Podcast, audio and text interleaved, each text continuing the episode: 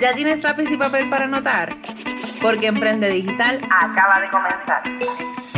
En Emprende Digital aprenderás sobre Instagram, contenido, estrategias, productos digitales y herramientas que te ayudarán a convertir a tus seguidores en clientes, tener mayor visibilidad en las redes y aumentar tus ventas para llevar tu negocio o marca personal a otro nivel. Soy Francesca Vázquez, emprendedora, speaker y estratega en marketing digital con especialidad en Instagram y creación de contenidos. Te invito a que te quedes conmigo para que conozcas el contenido de este nuevo episodio.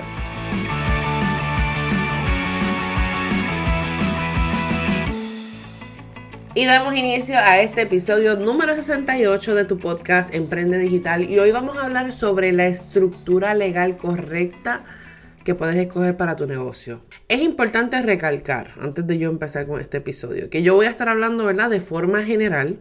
Cada situación, industria o la etapa, ¿verdad? La etapa de negocio en la que estés en este momento puede ser distinta. Así que, sin una consulta one-on-one, yo no me puedo hacer responsable. Lo que les comparto aquí, ¿verdad? Es desde mi experiencia, opinión y obviamente pues algunos ejemplos con clientes anteriores. Pero quiero hacer esa salvedad para que después no vayan a decir que yo tuve X o Y problema y eso fue por el episodio que escuché de Francesca. Eh, así que vamos a hablar sobre el DBA, luego vamos a hablar sobre la LLC, ventajas de una y otra y pues ahora, ¿verdad? Vamos a comenzar con el DBA. ¿Qué significa las siglas de DBA? En inglés se conoce como Doing Business As. Perdón, hacer eh, negocios como. También se le conoce como el nombre ficticio de tu empresa o negocio, porque no es que vas a tener un negocio separado de ti. Podrá tener, como quien dice, un nombre ficticio que tú le vas a poner a tu negocio, pero vas a seguir teniendo toda la responsabilidad legal y financiera y lo vamos a explicar ahora en arroz y habichuela.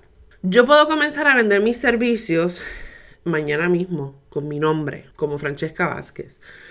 O yo puedo en el caso de Puerto Rico sacar un registro de comerciante y ponerle un nombre ficticio como Vázquez Media o Vázquez Consulting, lo que yo me quiera inventar. Pero esto no quiere decir que yo voy a estar legalmente protegida porque con un DBA yo sigo siendo totalmente responsable. Solo que voy a estar operando, ¿verdad? Con un nombre ficticio. Eh, ¿verdad? Algo más bonito, como quien dice, para que la gente perciba que tiene una estructura, pero hasta ahí. Cuando las personas vayan a hacer un cheque de pago, tienen que hacerlo a mi nombre, ¿verdad? Porque si lo hacen a Vázquez Media, habrá bancos que lo más probable no te lo van a aceptar, y más si no tienes una cuenta comercial. No obstante, algo que debes saber es que a pesar de operar como un DBA, tú puedes sacar un EIN, que es el número de, identificación de empleador o el seguro social patronal, como le dicen en Puerto Rico, para que no tengas que darle tu seguro social a los clientes. Pero Francesca, ¿para qué es esto? Pues bueno, en Puerto Rico cuando un cliente contrata tus servicios puede deducirlo, ¿verdad? En su planilla. Sin embargo, para incluirlo en lo que se le conoce como las informativas que uno somete antes de abril, básicamente como en febrero, eh, si no me equivoco, tienes que someter la información de esa persona a la cual tú le pagaste por los servicios. Por ejemplo, te pueden pedir el número de seguro social patronal o el número de seguro social, el nombre, dirección, etcétera. O sea, te piden cierta información, el, el servicio, el costo eso tú lo sometes, o bueno, lo sometías, tengo que verificar, ¿verdad? Si ahora en el 2023 sigue estando el mismo proceso, pero hasta donde sé, eso era como se estaba trabajando.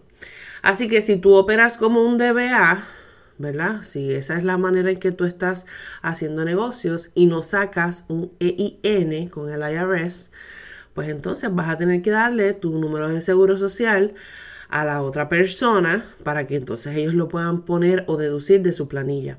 Y obviamente esto para nada es algo recomendable porque tú no vas a estarle dando tu número de seguro social a cualquier persona por ahí. Así que te lo digo para que no creas que aunque operes como un DBA tienes que estar dándole tu seguro social a todo el mundo. No te preocupes porque a pesar de que hoy vamos a estar hablando sobre la diferencia, ¿verdad? De estructura legal entre uno y otro, en el próximo episodio te voy a hablar sobre los permisos que tú necesitas para poder eh, abrir tu negocio, ya sea en Puerto Rico o en Florida específicamente, ¿verdad? bajo mi experiencia. Y ahí te voy a explicar más en detalle. Ahora, una LLC o Limited Liability Company ofrece protección de responsabilidad limitada para sus dueños. Lo que significa que los propietarios no son personalmente responsables de las deudas y obligaciones del negocio. Eh, o sea, en arroz y habichuela.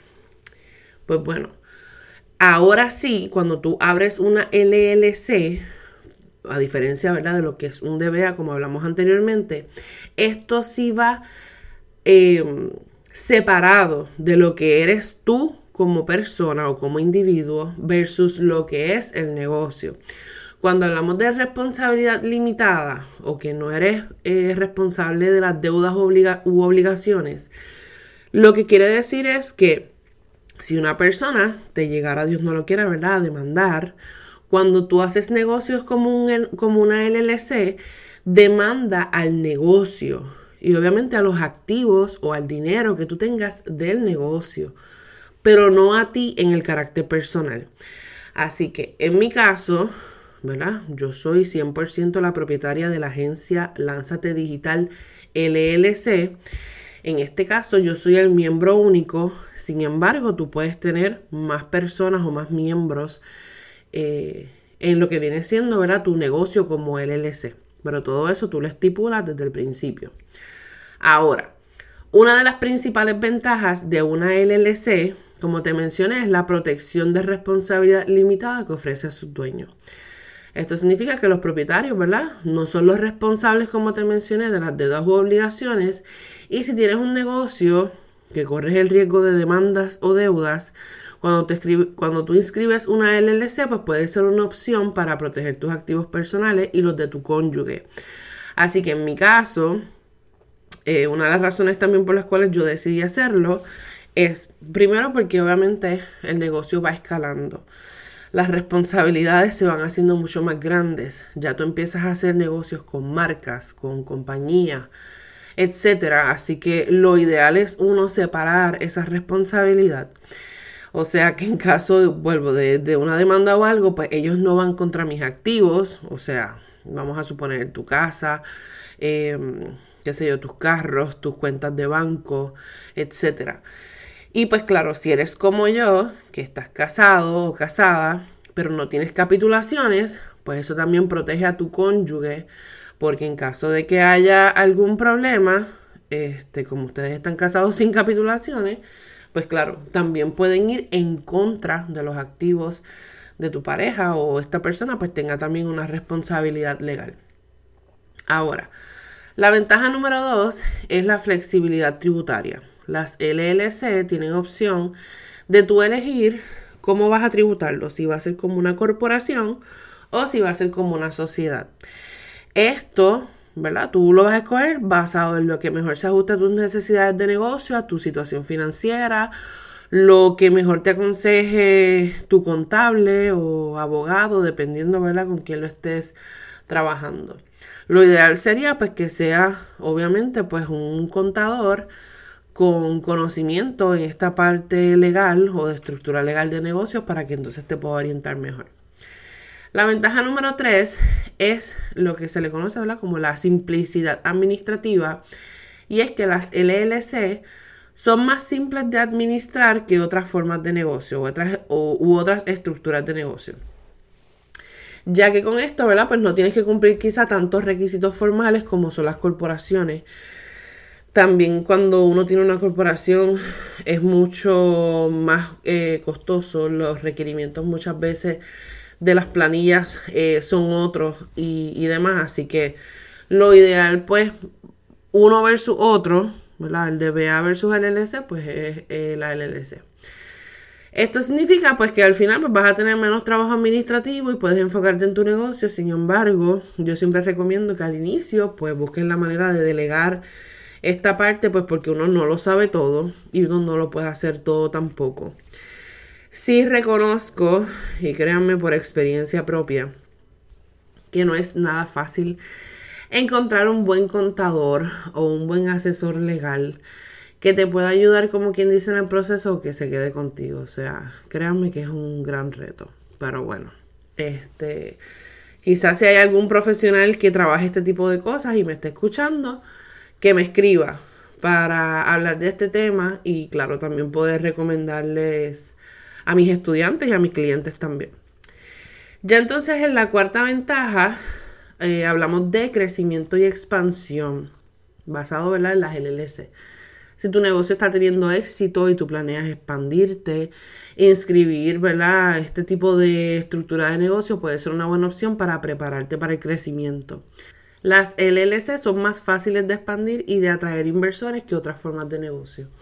Y esto era lo que te había mencionado anteriormente, que en mi caso, pues nosotros, pues como te digo, o sea, empezamos a crecer en la agencia no tan solo de equipo de trabajo, sino también de clientes. Ya eran unos clientes más corporativos, ya estábamos colaborando con marcas.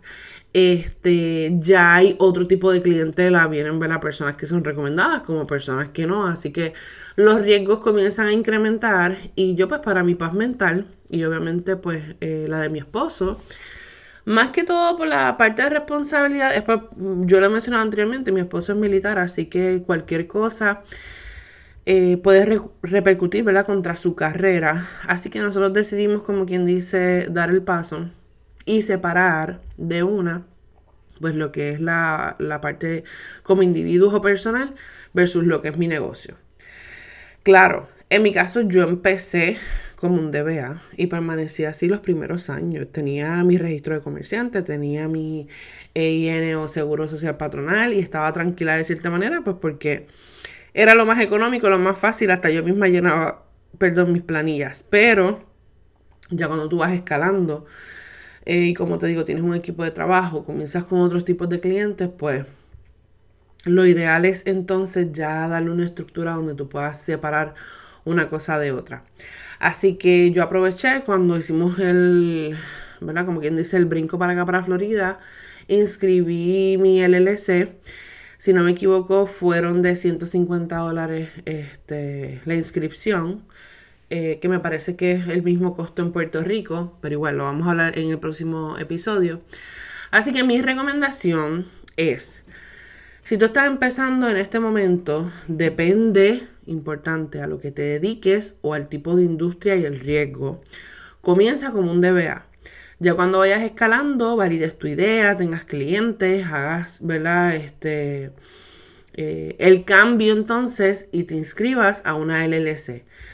Importante, y ojo, esto siempre se los digo y se los menciono a mis estudiantes. Inscríbela a principio de año no lo hagas al final, porque obviamente vas a tener que renovar. Así que vamos a suponer que tú ahora estás escuchando este episodio, qué sé yo, hasta en agosto, yo creo que no habrá ningún inconveniente. Em, y decides inscribir la LS, pues no hay ningún problema. Ya entonces, en el caso, por ejemplo, de al final, me refiero, por ejemplo, en diciembre, este, que tú quieres inscribir la LLC, pues espera el siguiente año, porque si no vas a tener que pagar 150 dólares en diciembre, más también entonces a partir de enero. De igual manera, te recomiendo que recuerdes investigar, comparar estas diferentes opciones de formas de negocio antes de tomar tu decisión y asegurarte, ¿verdad?, de elegir la mejor opción que, que más se ajuste a tus necesidades, a tu objetivo y, como dije, a la parte de industria y el riesgo. No es lo mismo en mi caso, ¿verdad? Que yo comencé con el tema de redes sociales y yo hacía talleres y demás, eh, que trabajo desde mi casa, que yo no trabajo desde la calle, que yo no tengo como quien dice empleados fijos, eh, donde ellos estén en la calle por mí, o sea, es que yo necesito como quien dice un seguro para ellos.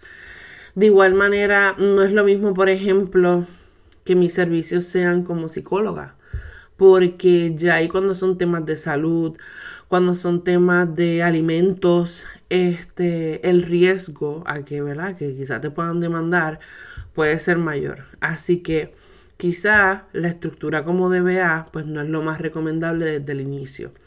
Pero ojo, cada caso, ¿verdad? Hay que cogerlo con pinzas y como les digo, evaluar qué es lo más, em, ¿sabes? Lo mejor para ustedes. Si este episodio te encantó, ya sabes, déjame tus cinco estrellitas donde me estés escuchando o puedes también hacerlo en Facebook como que te encanta el podcast Emprende Digital.